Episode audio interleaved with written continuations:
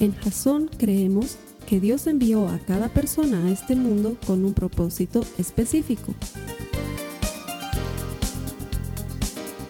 Nuestra misión es ayudarte a que tengas una relación personal con Jesús y a través de ella encuentres ese propósito para tu vida. Queremos ayudarte a alcanzar ese propósito. Es nuestra oración que este podcast te ayude a tener visión, a tener jazón.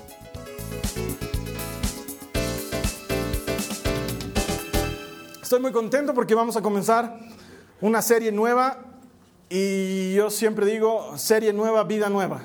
O debería ser algo así, porque se supone que lo que vamos a abarcar en la serie que vamos a estudiar durante cuatro o cinco semanas está orientada a que nuestra vida cambie y mejore en muchas áreas. Y la serie que tenemos preparada para este mes, estoy seguro que te va a gustar, porque está específicamente orientada a responder algunas de las preguntas más usuales entre los cristianos. ¿Sí? Esta no es una serie que se llame, como alguna vez hemos tenido preguntas frecuentes, donde voy a abarcar todo tipo de preguntas, sino que voy a abarcar cuatro o cinco preguntas específicas que suelen hacer los cristianos. Particularmente hoy el tema se llama ¿por qué no siempre siento la presencia de Dios? ¿Sí? ¿Por qué no siempre la siento?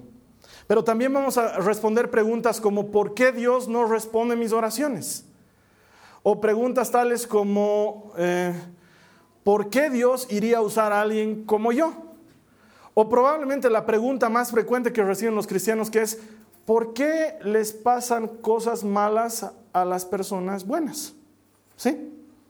Quiero cubrir desde la Biblia preguntas de ese tipo porque estoy convencido que primero, la Biblia es la única que tiene respuestas para este tipo de preguntas y segundo, porque sé que va a producir mucho fruto en tu vida el entender esto. Amén. Amén. ¿Hay gente aquí? ¿Sí? Entonces eso lo vamos a ir viendo durante este mes. Así que la serie se llama ¿Por qué? ¿Sí? ¿Por qué? Y una de las cosas que creemos profundamente aquí en Jasón es que no está mal preguntarle cosas a Dios. De hecho, he decidido que introduzcamos esta serie este mes porque el pasado mes he recibido muchas preguntas tipo de, Carlos Alberto, ¿qué es el dogma? Y existen los dogmas y podemos hablar de los dogmas. Y ya me han debido escuchar hablar de esto muy poquitito, pero lo voy a seguir diciendo. Para mí, cuando te, te responden, hermano, eso es un dogma, es una cosa como que muy cómoda para decirte, no sé. No sé y no nos preguntaremos, hermano. ¿Por qué les pasan cosas malas a la gente buena? Es un dogma, hermano. Algún día lo vamos a entender. ¿Por qué no puedo preguntarle a Dios? ¿Puedo preguntarle a Dios? No, hermano, es un dogma, no preguntes a Dios. O sea, a Dios se le puede preguntar. ¿Sí? Dios no está jugando a las escondidas y es parte de lo que quiero que abarquemos durante esta serie. Ahora, a manera de encuesta inicial, quisiera que me digan aquí las personas que están presentes y tú que estás conectado, va a aparecer un, botón para que puedas responderme también. ¿Cuántos aquí de los que están presentes pueden decirme, yo alguna vez he sentido la presencia de Dios en mi vida? Levanten sus manos. Ah, harta gente. Yo pensé que muy pocos iban a responder. Sí, harta gente. Ok, de toda esa gente, de todos los que están conectados, quiero que me respondan ahora. ¿Cuántos pueden decir, hoy en el servicio, durante el servicio en la iglesia, he sentido la presencia de Dios? Hoy sentí la presencia de Dios durante el... Ah, también, hartos, sí. Ok. Eso es interesante, pero la pregunta que yo te haría para que me respondas es, ¿de cómo sabes que has sentido la presencia de Dios? ¿Cómo puedes decir que has sentido la presencia de Dios? ¿De cómo sabes que, eso pasó? Porque cuando pregunto esto a la gente, muchos me dicen, es que he sentido un cosquilleo, he sentido como un estremecimiento en mi cuerpo. Otros me dicen, es que he llorado, hermano. Eh, eh, mientras estamos orando, me he quebrantado y he llorado. U otras personas me van a decir, es que he sentido una sensación de calidez, una sensación de quietud, de tranquilidad, pero la verdad es que esas son sensaciones. De hecho, cosquilleos y ese tipo de emociones también lo sientes cuando estás con tu chica en el cine, ¿no? ¿Eh? Y de repente apagan la luz y a ti te da como sueño y pasas el brazo ahí como que sientes maripositas en el estómago. También te pasa eso. Y, llorar hasta pelando cebollas, ¿no? ¿Eh? O sea, estás pelando cebollas y estás ahí como que... ¿Y de qué estás llorando? De la cebolla. No estás llorando de nada más, ¿no es cierto? Y esa sensación de calidez hasta cuando te tomas un café, cuando hace frío, ¿no es cierto? Tomas el café y es como que... ¿No es cierto? Y la verdad es que muchas veces vivimos bajo sentimientos y emociones y a eso lo calificamos como que he sentido a Dios o no he sentido a Dios. Y entonces Para el resto de las personas que no levantaron su mano ahora, que no sintieron la presencia de Dios durante el servicio, les pregunto, ¿de quién fue la culpa? ¿Quién tuvo la culpa de que no sintieras la presencia de Dios? Porque hay múltiples testigos que dicen, yo sentí a Dios durante el servicio. Entonces, los que no sintieron a Dios, ¿por qué no lo sintieron? ¿De quién fue la culpa? ¿Fue la culpa de Dios? Que dijo a lo mejor, quiero revelarme a todos los que estén aquí esta mañana, menos a estos tres o cuatro, especialmente a este, porque no me gusta cómo se peinó. Ni se peinó. Y así no se viene a la iglesia. A ti no me voy a revelar. Al resto me mostraré en toda mi gloria y majestad. ¿Usted cree que pasó eso? ¿O fue culpa del ministro de alabanza? Que by the way soy yo. ¿No? Entonces, a lo mejor elegí canciones muy chafaldranas, esas que no te gustan. ¿Y por qué no has tocado esa tan bonita de Quebranta mi corazón, digamos? Y has tenido que tocar esa otra de Él te levantará. Esa canción no me gusta. Y cuando tocan esa canción no, no siento la presencia de Dios. No sé. ¿Quién tuvo la culpa? ¿Las canciones? ¿Dios? ¿Tú? Tú porque estabas en otra, a lo mejor estabas mirando quién entraba y estabas viendo la mesa de la Santa Cena y decías, ¿por qué no han traído otro pan? Ese pan no me gusta. Y no sé, ¿en qué estabas? No sé, pero ¿de quién fue la culpa? Porque si no sentiste la presencia de Dios, tiene que deberse algo. Ahora, quiero decirte, la verdad de la vida es que si no has sentido la presencia de Dios durante el servicio, o si no sientes usualmente la presencia de Dios, no eres el único. Acompáñame en tu Biblia al Salmo 88, los versos 13 y 14. En tu Biblia, Salmo 88, versos 13 y 14. Si tú estás conectado por primera vez a los servicios de la iglesia.tv, debajo de mí va a aparecer en un generador de caracteres toda la cita bíblica. Pero si tú quieres utilizar una Biblia, también un poco más abajo hay un botón muy grande donde puedes hacer clic y vas a obtener un enlace a YouVersion donde vas a obtener una Biblia gratis en español en múltiples versiones. Salmo 88, versos 13 y 14. ¿Ya la tenemos? ¿Podemos leer? Salmo 88, versos 13 y 14. Yo creo que los de la Iglesia TV son los que más me responden porque aquí, como se darán cuenta, no hay mucha gente. Ok, dice, pero yo a ti pido auxilio. ¿Quién está hablando? el salmista y se está dirigiendo a Dios. Sí, le dice, pero yo a ti pido auxilio, Señor, y mi oración llega ante ti por la mañana. Y ahora mira, dice, ¿por qué, Señor, rechazas mi alma? ¿Por qué escondes de mí tu rostro? ¿Qué está diciendo el salmista? No siento a Dios, no lo siento. Estoy orando, no es que no estoy orando, no es que estoy en una fiesta y como que Dios no está aquí, no, no, es, está orando y no siente a Dios ese rato y le dice, Señor, estoy orando y no te siento. Si alguna vez te ha pasado, no te sientas mal, no eres el único, no estás solo en esto. Muchas veces pasa que no se siente la presencia de Dios. Y yo voy a tratar de responderte desde la, desde la Biblia algunas de las razones por las cuales probablemente no estás sintiendo a Dios. La primera es que tal vez tus expectativas son un poco exageradas. ¿Sí? Y ya me han debido escuchar alguna vez decir esto, pero muchos de nosotros estamos esperando que Dios entre en nuestra habitación rompiendo la ventana y la luz entre y escuchemos una de esas voces de Dios en español de España, ¿no? Que diga, hijo mío, soy tu Dios. Dios, ¿no? Algunos estamos esperando eso. Y no malentiendes, no es que Dios no puede hablarte audiblemente, no es que Dios no podría hacer eso, pero lo que pasa es que muchas veces estamos sobreexagerando la manera en la que estamos esperando que Dios se manifieste hacia nosotros. Y entonces estamos en la reunión de oración y estamos esperando sentir una voz sobrenatural que diga, hijo, eres el único que me está escuchando en este momento. Y tú, mires y que todos los demás sigan orando y digas, Padre, ¿es a mí? Digamos, Algunos estamos esperando una respuesta así. Y la verdad es que Dios puede ser muy espectacular. He estado en muchas reuniones de oración donde Dios hace cosas tremendamente espectaculares. De hecho, si conoces un poco de mi historia, yo he pasado muchos años de mi vida como cristiano en una congregación carismática.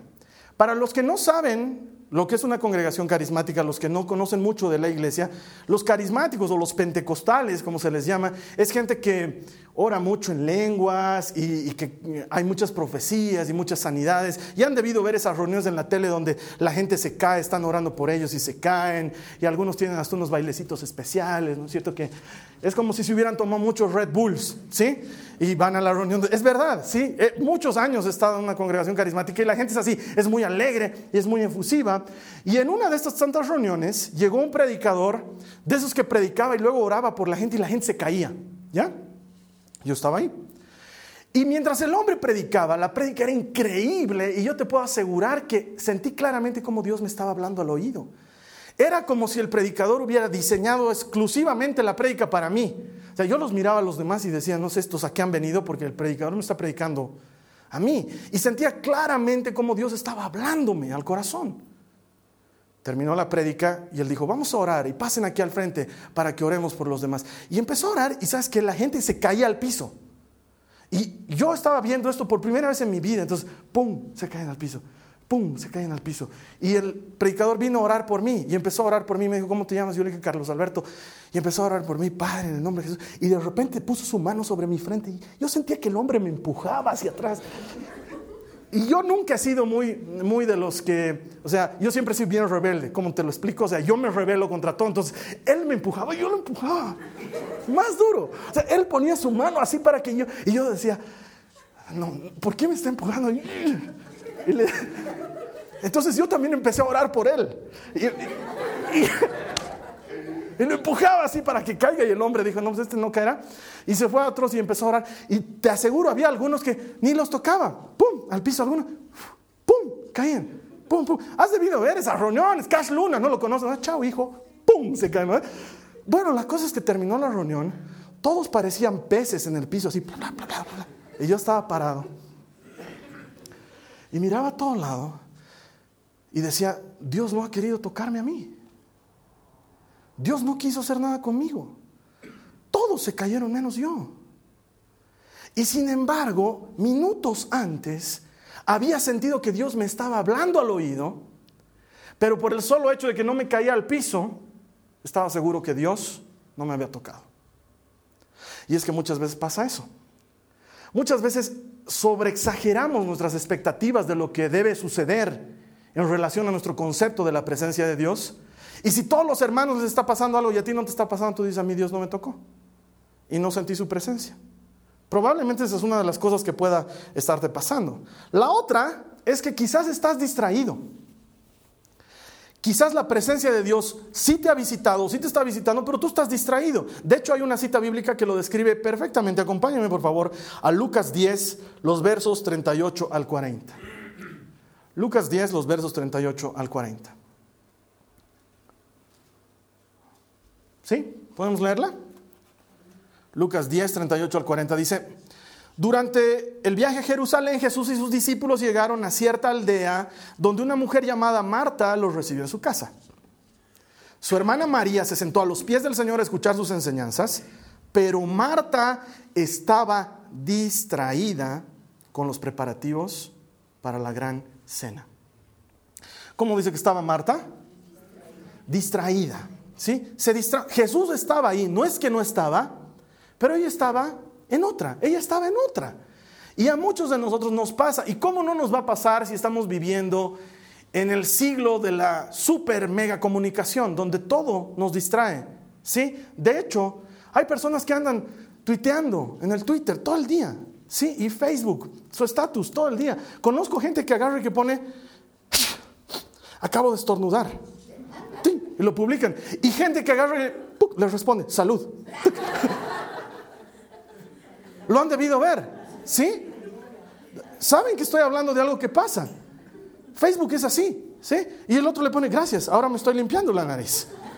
Y el otro le dice, no necesitas contarnos eso. Y, y eh, la gente está la gente está distraída en cientos de cosas y no es la televisión, es que tienes que ir a recoger a tus hijos y que los tienes que llevar al partido de fútbol, si no es el partido de fútbol, los tienes que llevar al curso de ballet y el curso de ballet y la profesora y tu vecino y que charlas con el vecino y de repente el amigo de al lado y te encuentras con un socio y la plata que te deben y la cuota que hay que pagar en el banco y esto y el otro y las compras y las deudas y las cosas que están pasando y una y otra cosa y vivimos distraídos.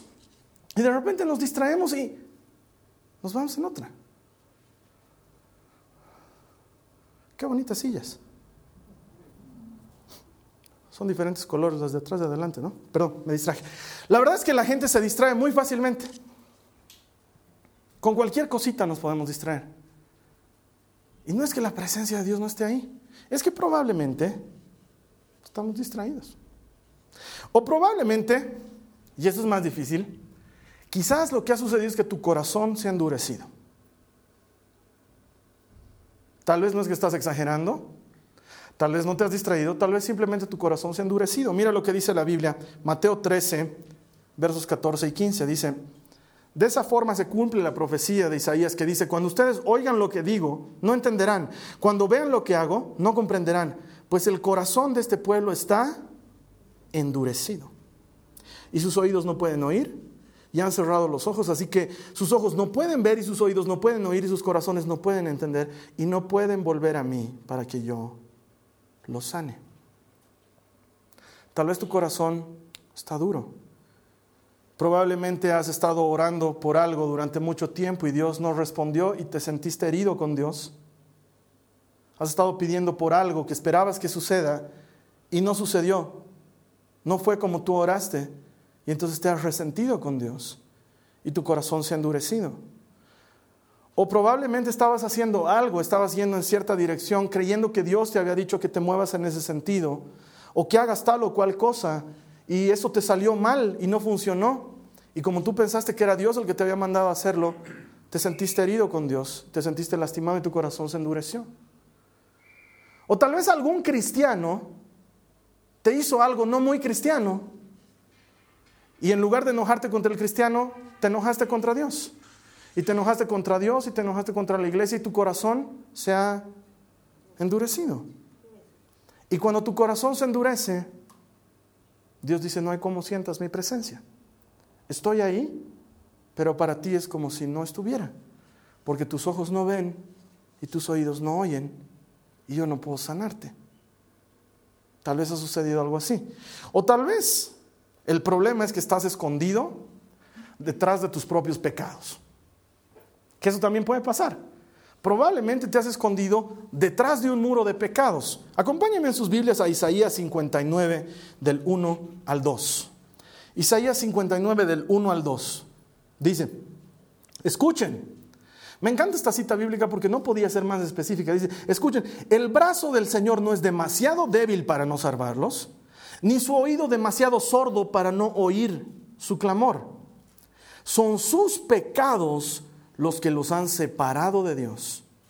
A causa de esos pecados, Él se alejó y ya no los escuchará. Ahora, alguien me dirá, pero ¿y para qué ha venido Cristo? No, no, no. Claro que Cristo ha venido y nos ha perdonado los pecados y ha permitido que podamos tener comunión con el Padre. Eso es innegable. Eso es innegable. Pero te voy a poner un ejemplo para que me entiendas de qué estoy hablando. ¿sí? Cuando pecas no dejas de ser cristiano, sigues siendo cristiano. Pero es como yo estoy casado, tengo mi esposa, y si peco en contra de ella, no dejo de estar casado, sigo casado con ella. ¿sí? Es decir, si yo le cuento una tremenda mentira a mi esposa, no dejo de estar casado con ella, ¿verdad? Seguimos casados. Pero lo que he hecho es, ¡pum!, he puesto un ladrillo entre ella y yo. ¿Sí? Hay cosas que a ella no le gustan que yo haga. Y de repente yo hago una de esas cosas, ¡pum! Sigo casado, pero pongo otro ladrillo entre ella y yo. De repente pasa una chica y yo la miro, ¡uh! Mamacita. Cuatro ladrillos, ¡pum, pum, pum, pum! ¿Sí? Entre ella y yo. No he dejado de estar casado, sigo casado con ella, pero estoy empezando a levantar una barrera. Cuando tú pecas no es que Dios se va, porque Dios ya te perdonó por los pecados que cometiste antes de conocerle y por los que irías a cometer después. Él te perdonó todo. Lo que pasa es que cuando nosotros pecamos, nosotros nos alejamos de Dios. Es como Adán y Eva. En cuanto pecaron, fueron a esconderse. ¿Sí? Se sintieron desnudos, se pusieron unas hojitas y fueron y se escondieron detrás de unas plantitas. ¿Ah? Y no querían que Dios los encuentre. Eso mismo pasa cuando tú y yo pecamos. Entonces muchas veces no sentimos la presencia de Dios sencillamente porque hay un muro que nosotros mismos estamos levantando. Porque en lugar de pasar tiempo con Dios, estamos pasando tiempo con lo que no le agrada a Dios. Y haciendo cosas que nos alejan de Él. Y no es que Dios se va, es que nosotros le decimos, espérame aquí un ratito y nos vamos a pecar a otro lado. Y entonces marcamos un muro entre Dios y nosotros. Puede ser que haya pasado algo así.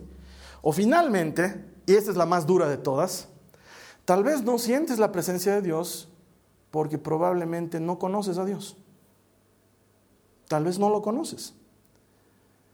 Porque hay una gran diferencia entre saber de Dios a conocer a Dios. Hay mucha diferencia entre conocer cosas de Dios en la cabeza, haberlo conocido con el corazón. Realmente hay una diferencia muy grande. Acompáñame en tu Biblia. Juan 7, 28 y 29. Juan 7, 28 y 29. Jesús está hablando con un grupo de fariseos en este pasaje, en Juan 7.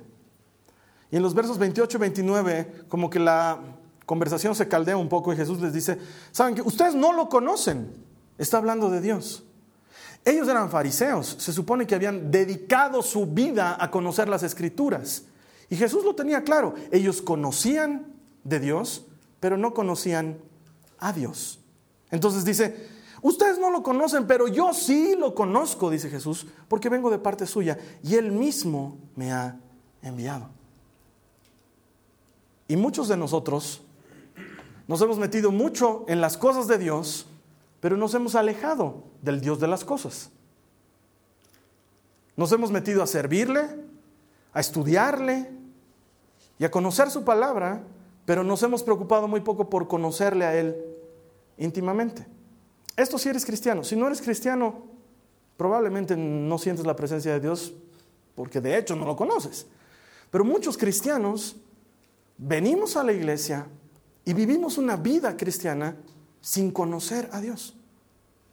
Y probablemente eso es lo que te está pasando.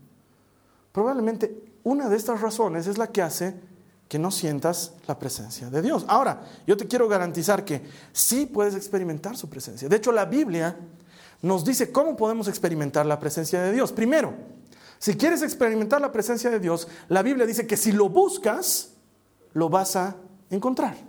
Si buscas a Dios, lo vas a encontrar. Jeremías 29, 13 al 14 dice, si me buscan de todo corazón, ¿cómo dice que le busquen? De todo corazón, podrán encontrarme. Sí, me encontrarán, dice el Señor. Ahora, probablemente esto sea obvio para algunos, pero tengo que decirlo. Si quieres encontrar a Dios, tienes que hacer algo, buscarlo. ¿Y qué es buscarlo? Comenzar por leer la Biblia. Pero no leas la Biblia de aquí un poquito y pasado mañana otro poco y de aquí a dos semanas, ay sí, la Biblia. El que está buscando de verdad, busca con afán, con interés. Lee la Biblia todos los días, sin falla. Un poco, mucho, pero busca. No me imagino un enamorado que no quiere estar con su chica y que diga, estoy camote hasta las patas, pero no quiero ir a su casa. No la voy a buscar, dos semanas. No, ¿no ve? Y más hoy en día, ¿no ves? Si no es Facebook, es Twitter, si no es el celular, si no estás ahí plantado como árbol en su casa. Y no como dice la Biblia, no plantado a la corriente del río, no, ah, plantado en su casa. Su mamá de la chica ya te riega, ¿no? está esperando que des fruto para esa familia. Te has plantado ahí, porque buscas con desesperación, con anhelo la presencia de tu chica, ¿o no? Es así cuando estás enamorado, ¿no? que ya, es hora de que te vayas. Y tú dices, oh, tan temprano, dices, y miras el reloj y dos y media de la mañana. Los papás de la chica ya no saben cómo votarte, ¿no? Hijitos, es que tus papás deben estar preocupados. No, buenos gente son mis papás. Saben que estoy enamorado. Lo mismo debería suceder si estás enamorado de Dios y no debería ser, ay, tengo que leer la Biblia. El hijo del hijo del... Ah", ¿No?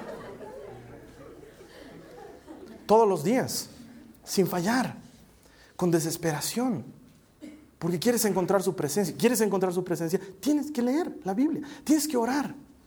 Y quizás alguien me diga que no sé cómo orar, Carlos Alberto. No, no necesitas ninguna fórmula. No necesitas ninguna de esas cosas que escuchas que es, amadísimo Padre, venimos delante de tu santa presencia. No necesitas eso. Basta con que empieces a hablar. Desde que despiertes en la mañana, Dios, hola, buen día. ¿Qué tienes para mí hoy? Sabes que no me gustan las azucaritas. No sé, empieces a hablar con Dios como hablarías con un amigo. Sacas la leche y no hay leche, Señor. Hazme recuerdo que tengo que comprar leche. O sea, que empieces a hablar con Él como hablas con un amigo. Que empieces a alabarle todo el tiempo. Que cambies tus hábitos. Yo me acuerdo que mi hermano, muchos años atrás, me decía, ¿cómo puedes estar escuchando música cristiana todo el día? Yo le decía, es que es una buena oportunidad para estar cantando mientras estoy manejando, estoy, estoy hablando con Dios. Entonces, mientras estoy manejando, tengo una conversación con Él gracias a la música. Y empiezo a cantarle y empiezo a adorarle con la música en lugar de estarle, tírate un cake, tírate un pan. Este, que, by the way, eso no es música. ¿Sí? By the way. By the way es por cierto. ¿Sí? Y entonces de repente está escuchando, está sonando ahí la música y de repente el, cantante dice algo, como este Jesús Adrián Romero que cada vez me pesca en curva y dice, eras tú el que me cuidaba. Mientras está cantando y tú estás escuchando eso en tu auto, ¿cómo no vas a tener comunión con Dios ese rato? Por medio de esa letra tan sencilla y le dice a Dios, eras tú el que me estaba cuidando. El que estaba teniendo cuidado de mi vida eras tú. Yo no me daba cuenta. Y puedes empezar a hablar con Él.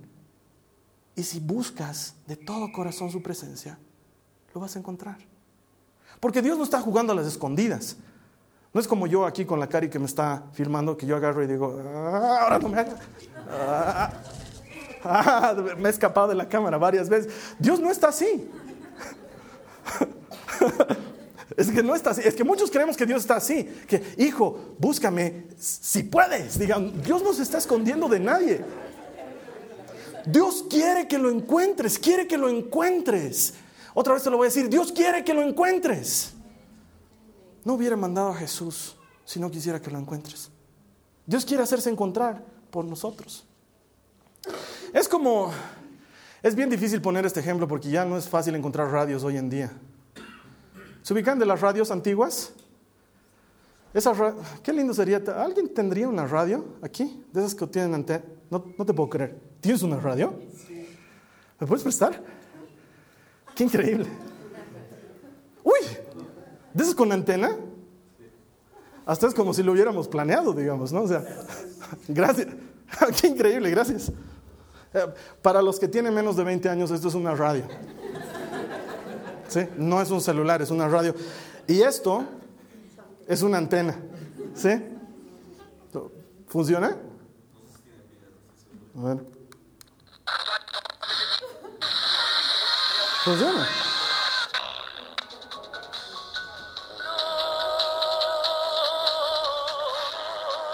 Qué horrible. A ver, vamos a buscar otra cosa. ¿Está bien eso? ¿O quieren que busquemos mejor? no sé. Buscaremos algo de reggaetón. ¿Quieren? ¿Quiénes quieren el reggaetón? ¿Quieren el reggaetón? ¿Alguien aquí le gusta el reggaetón?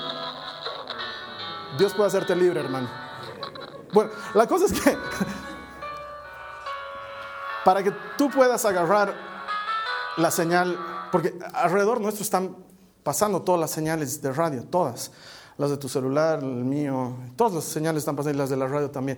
Si quieres sintonizarte con una frecuencia, tienes que estirar la antena y tienes que ponerla en el lugar preciso, tienes que sintonizarte. Ahora Dios está pasando y si tú no te sintonizas, no puedes decir que Dios no pasó por ahí.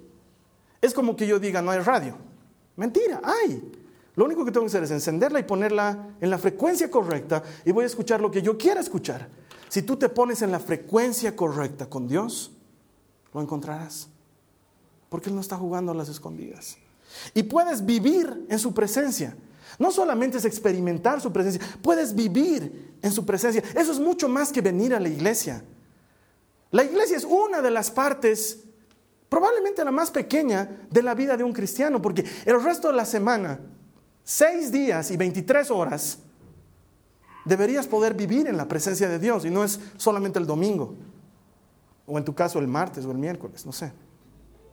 Deberías poder vivir en su presencia. De hecho, mira lo que dice la Biblia en Juan 14. Juan 14, 16 al 18 dice, Jesús está hablando con sus discípulos, Juan 14, 16 al 18, y les dice, y yo le pediré a Dios el Padre que les envíe el Espíritu Santo para que siempre los ayude y siempre esté con ustedes. Siempre. No solo los domingos, para que siempre esté con ustedes. Él les enseñará lo que es la verdad. Los que no creen en Dios y solo se preocupan por lo que pasa en este mundo no pueden recibir al Espíritu Santo. ¿Qué dice? Si tu antena no está en la misma frecuencia, no esperes recibir el Espíritu Santo, porque no lo ven ni lo conocen. Pero ustedes sí lo conocen, porque está con ustedes y siempre estará en medio de ustedes. Y me encanta lo que dice Jesús al final, dice, no voy a dejarlos solos volveré a estar con ustedes. Tú puedes vivir en la presencia de Dios. Dios está aquí ahorita. Y no es un asunto de fe, que tengas que creerlo o no. Dios está aunque no lo creas. Su presencia está aquí aunque no lo creas. No es un tema de sentimientos, porque muchos de nosotros nos manejamos por sentimientos. Y si siento a Dios, entonces sí hago esto. Y si no siento, no lo hago.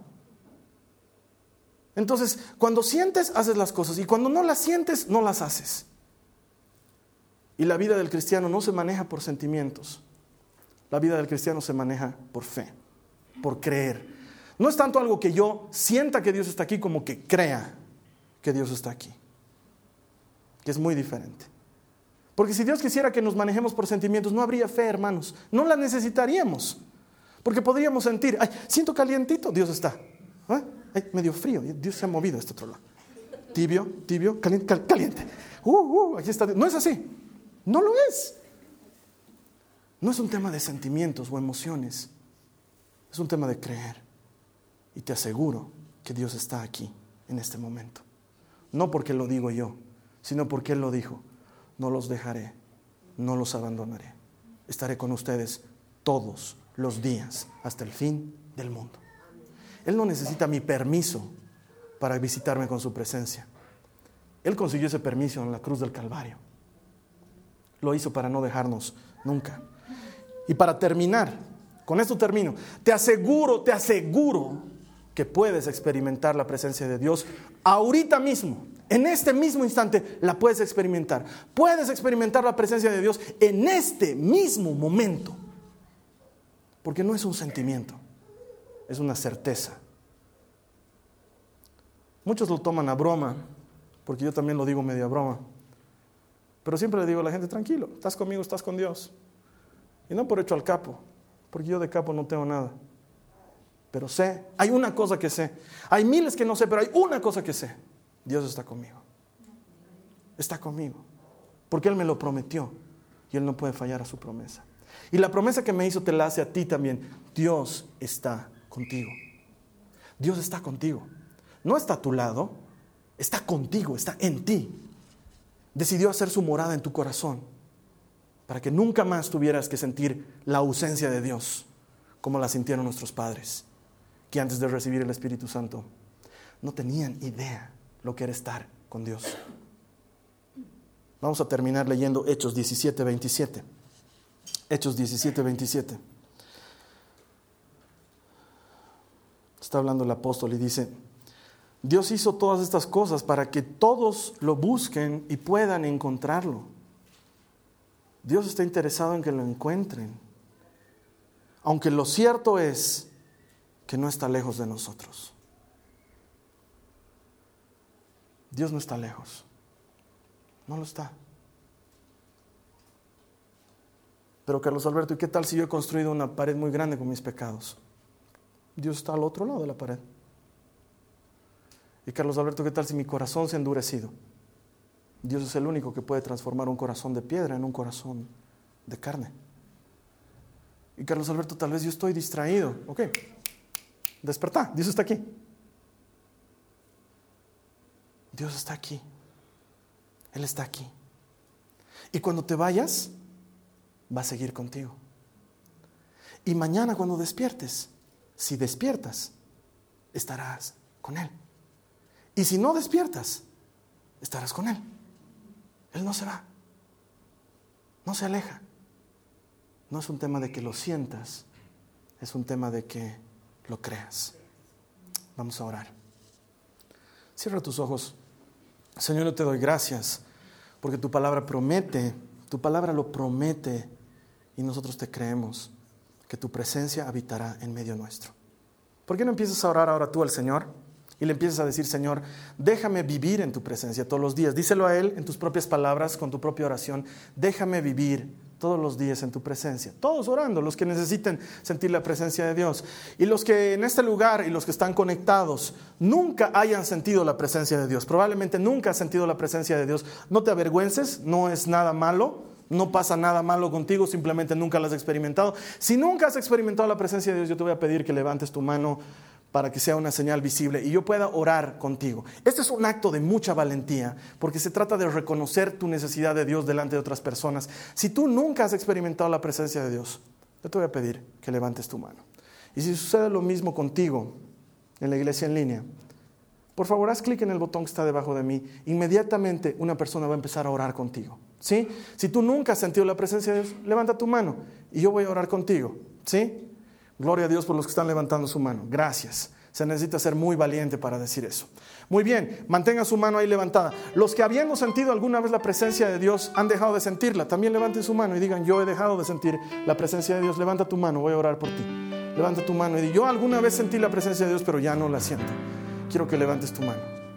Y yo voy a orar por todas esas personas que están con la mano levantada. Señor, te doy gracias por estas personas valientes que reconocen su necesidad de ti. Y ahora quiero pedirte en el nombre de Jesús que les permitas experimentar tu presencia de una forma tangible, que vaya más allá de los sentimientos y que vaya más allá de las emociones y que les dé la certeza, la certeza absoluta de que tú estás con ellos. En el nombre de Jesús. Oro por estas manos levantadas para que a partir de ahora tu presencia les persiga les despierte en la mañana, les acompañe durante el día, les advierta del peligro, les hable en su corazón todo el tiempo, todo el tiempo, todo el tiempo, como una radio con la antena levantada, conectada en tu misma frecuencia. Así te pido hoy, Padre, que toques a estas personas y que les bendigas con tu presencia en el nombre de Jesús en el nombre de Jesús.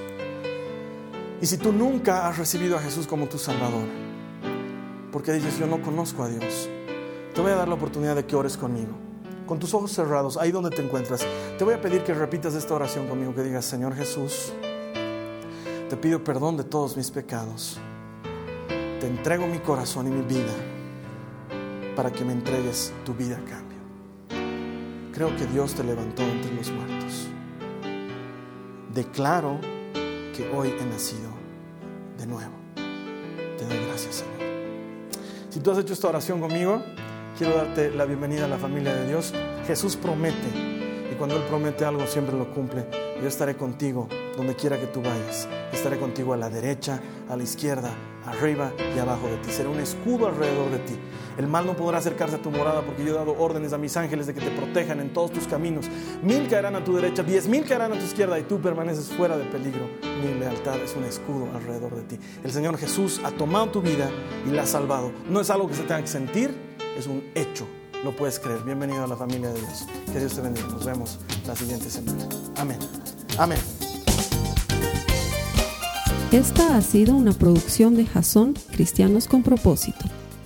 Para mayor información sobre nuestra iglesia o sobre el propósito de Dios para tu vida, visita nuestro sitio web www.jason.info.